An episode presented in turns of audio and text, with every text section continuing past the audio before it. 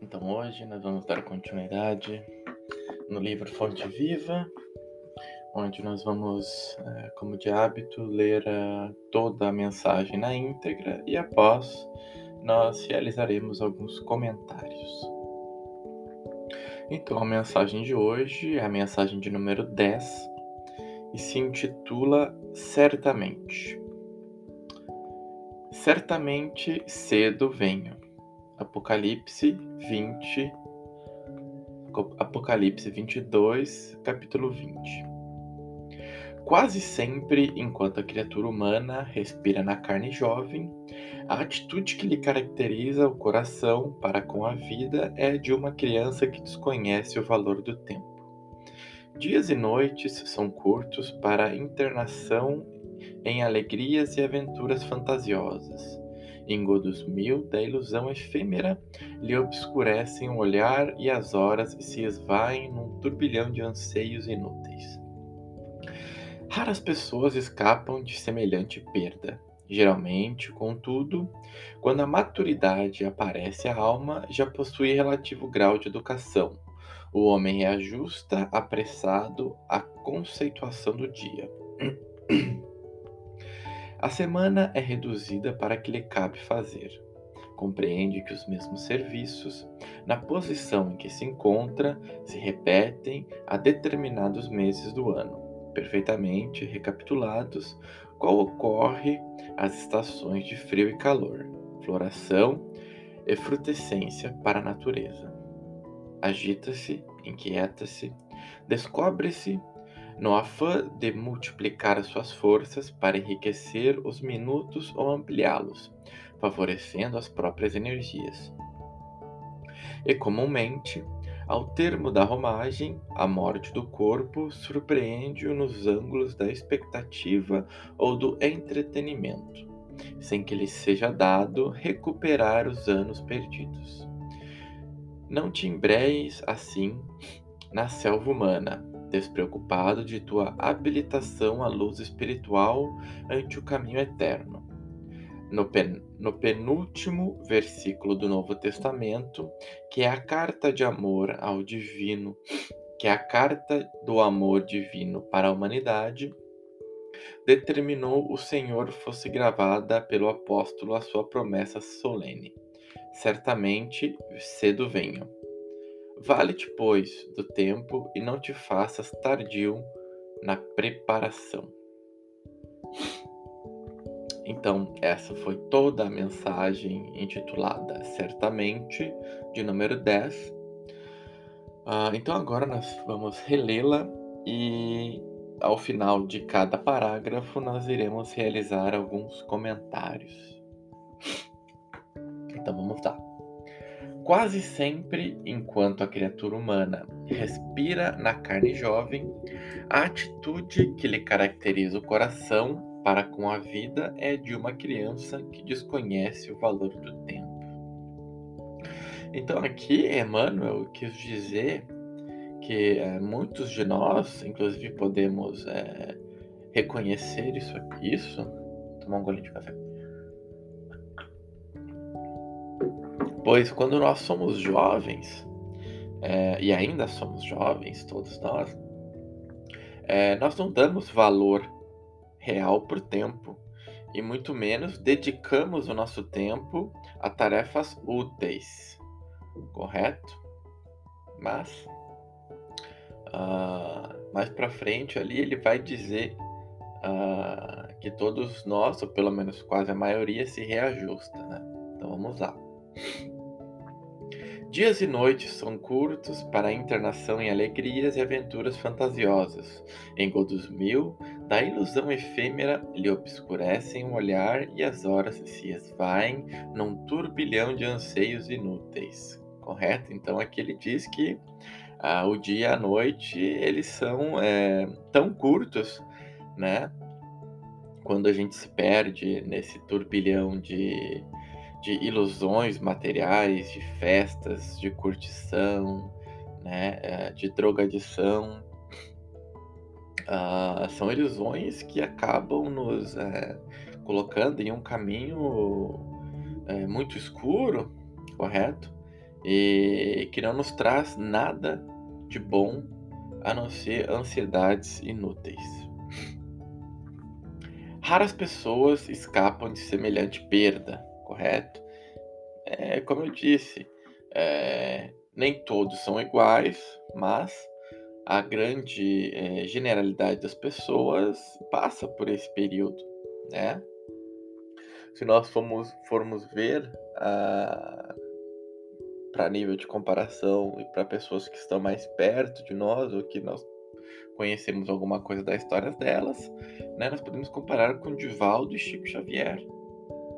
Óbvio que existem outros médiums, tantos, é, que eu tenho certeza é, que foram como eles, que é, nasceram em famílias pobres, no interior, e que não tiveram posteriormente a oportunidade de passar por esse período de festas e tudo mais, mas eles já tinham esse contato com a espiritualidade e sabiam que esse não era o caminho correto, ou seja, eles não perderam tempo.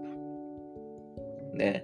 E Chico Xavier ainda fala que ele perdeu muito tempo, né? que ele gostaria de ter dado mais do tempo dele para auxiliar as pessoas e os espíritos né? Então é por isso que aqui ele fala: raras pessoas escapam, né? São, são raras as pessoas que, que conseguem ter esse, é, esse despertar espiritual tão cedo. Então vamos lá. Geralmente, contudo, quando a maturidade aparece e a alma já possui relativo grau de educação, o homem reajusta, apressado, a conceituação do dia então aqui ele está dizendo, né? Uh, e foi como eu falei. É, normalmente, depois de uma certa maturidade, de alguns anos, né, lá pelos seus vinte e tantos, adentrando os 30, ou no seu, nos seus quase 40, a pessoa já tem uma maturidade relativa, né? E aí é que acontece esse despertar na grande maioria das pessoas, né? Que eles que eles se dão conta de que existe algo mais, né? Como eu disse, né? na grande maioria, mas não é a maioria. Né? Nós sabemos que existem pessoas que é, esse despertar só acontece é, após o desencarne e ainda assim nem sempre. E a partir desse despertar que nós começamos a dar valor ao nosso tempo né, a conceituação do dia, das 24 horas. A semana é reduzida para o que lhe cabe fazer. Né? Quando nós sabemos o que nós devemos fazer, o nosso tempo se torna curto, correto? Então, nosso tempo se tornando curto, nós uh, selecionamos muito bem as nossas atividades, nós selecionamos muito bem as pessoas com quem nós queremos estar, os locais os quais nós queremos estar e o que nós queremos estar fazendo. Né? Quando nós temos essa noção da preciosidade do nosso tempo, é que nós nos damos conta de quão pouco ele é e quão precioso também. Compreende que os mesmos serviços na posição em que se encontra, se repetem a determinados meses do ano, perfeitamente recapitulados, qual ocorre as estações do frio e do calor, floração e frutescência para a natureza. Ou seja, é, se nós formos analisar a nossa vida, a, as nossos, os nossos afazeres, as nossas tarefas, eles são como as estações do ano. Por exemplo, em janeiro vai ter alguma coisa específica que eu vou ter que fazer em janeiro, né? No período do verão, o que a maioria das pessoas fazem? Vai pra praia tirar férias, né? Uh, no inverno, o que acontece no inverno? Existem muitas campanhas de agasalho para as pessoas, para os moradores de rua, né? No Natal, existem campanhas para doação de comida para as pessoas que estão nas ruas, na, que, estão, que estão nas ruas, né? Isso são exemplos pequenos e grosseiros, né?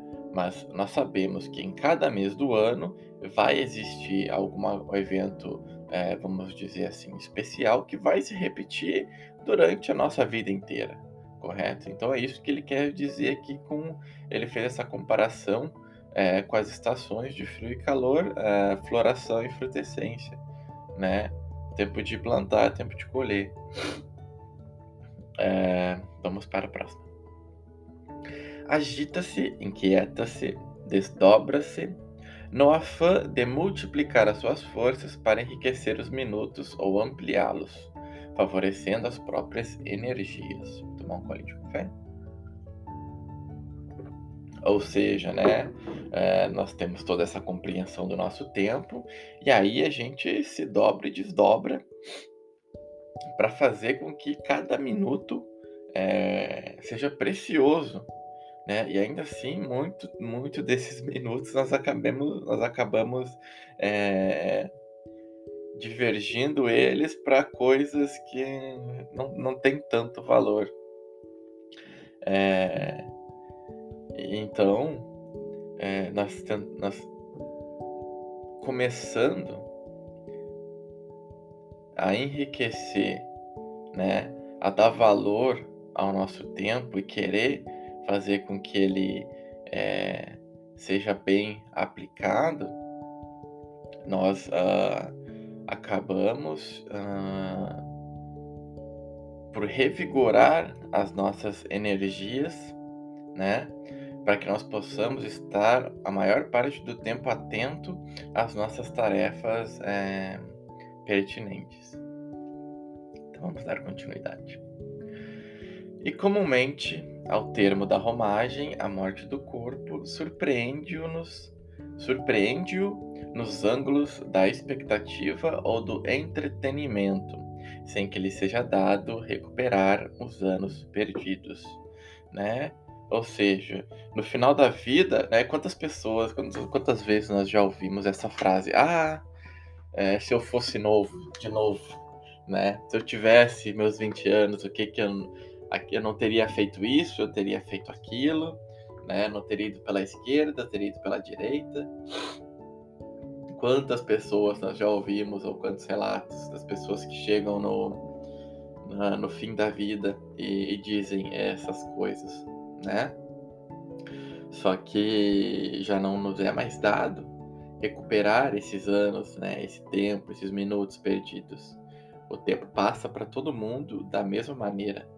É, todos têm as mesmas 24 horas, as mesmas 24 oportunidades, os mesmos 7 dias durante a semana, os mesmos 30 ou 31 dias é, durante o mês, os mesmos 365 dias do ano, para fazer a sua evolução, correto? E quando nós chegamos nesse término da vida, só tem uma coisa a fazer, né? Partir para o outro lado continuar estudando e trabalhando e pedir aos amigos espirituais que seja nos ofertada uma nova oportunidade e aguardar com paciência, né? Vamos para a próxima. Não te embrenhes assim na selva humana, despreocupado de tua habilitação à luz espiritual ante o caminho eterno. Né? O caminho eterno seria o quê? O caminho eterno é Jesus, né? Pois Jesus mesmo, mesmo disse: Eu sou o caminho, a verdade e a vida, correto? Ou seja, habilitação à luz espiritual é o Evangelho, né? O Evangelho nos habilita a essa luz espiritual para que nós possamos caminhar o caminho, né? E Jesus nos deu exemplo, correto? Então, é que ele fala, né? Não te embrenhes, ou seja, não não entra, na, que nós não devemos entrar nessa selva da da, uh, da vida material, da vida humana, né? Uh, nos esquecendo de que nós devemos realizar a nossa habilitação no Evangelho para que, nós, para que nós possamos é, acender a nossa luz espiritual que nos permitirá caminhar junto a Jesus. Correto?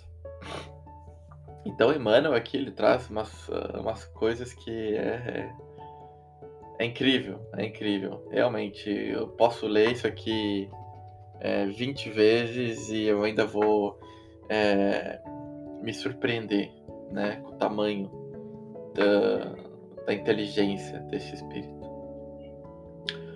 Continuando. No penúltimo versículo do Novo Testamento, que é a carta do amor divino para a humanidade, determinou o Senhor fosse gravada pelo apóstolo a sua promessa solene. Certamente cedo venha.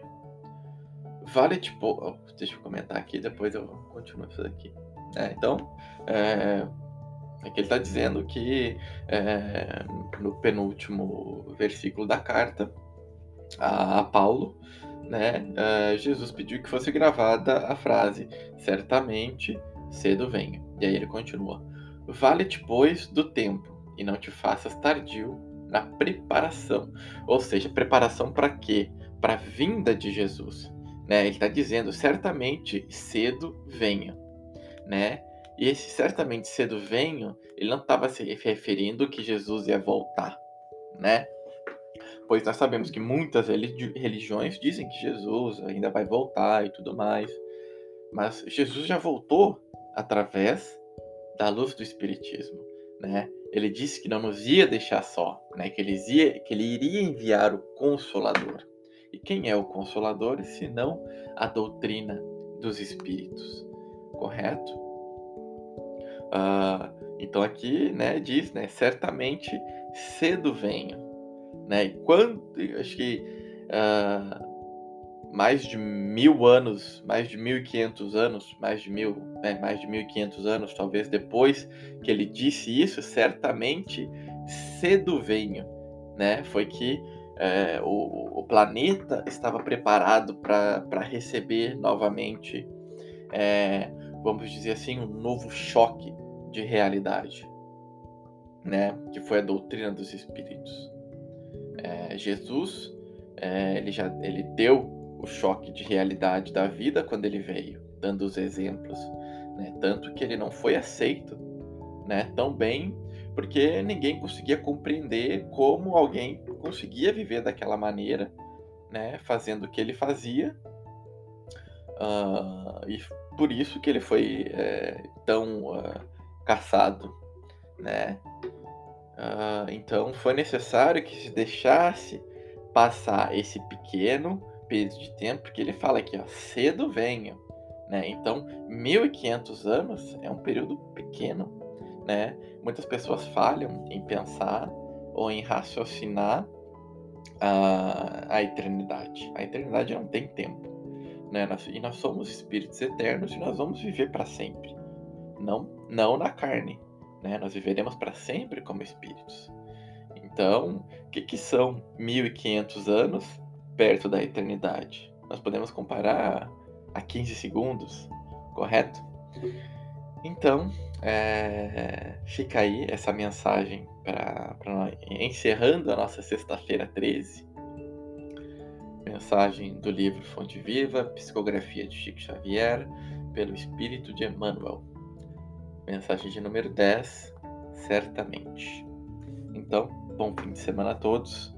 Que a paz do Senhor esteja conosco e que podemos, possamos é, todos utilizar do nosso tempo da melhor maneira possível.